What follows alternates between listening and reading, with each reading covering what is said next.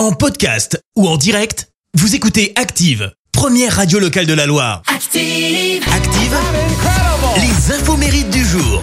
Nous sommes le mardi 2 novembre, jour des défunts. On fête également les Martiens les Victorines. Alors, côté anniversaire, déjà on fête euh, l'anniversaire de l'acteur français qui joue dans la série Alex Hugo et Ils étaient 10 sur M6. 56 ans pour Samuel Le Bihan aujourd'hui. Alors, plus jeune, lui voulait devenir artiste peintre. Il se voyait même faire les beaux-arts. Mais au contact d'un prof de français, là, il voit naître le désir de devenir comédien. Et c'est en accompagnant eh ben, des amis au cours Florent qu'il confirme son coup de foudre pour euh, le métier. Il connaît la consécration en 2001 aux côtés de Vincent Cassel et Monica Bellucci dans le film Le Pacte des loups.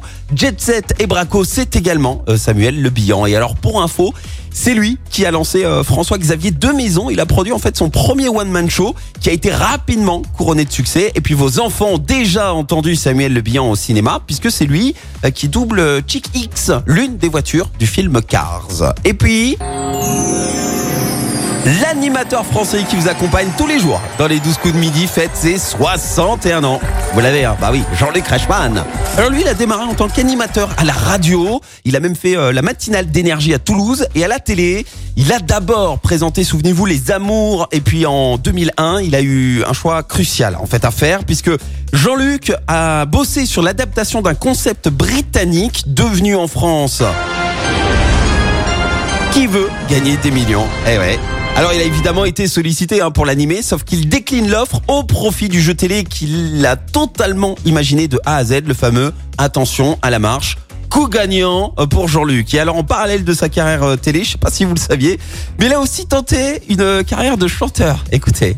Aujourd'hui j'ai une voiture et un appart payé par traite Des costumes sur mesure et mes petits points de retraite Je me dis qu'on Il a sorti ce morceau en 95, Raga Baba. Ben moi je remettrais ça Ouais, alors c'était bien tenté, mais c'était pas du tout sa destinée. hein. La citation du jour. Allez, ce matin, j'ai choisi la citation du scénariste et réalisateur français Michel Audiard. Écoutez.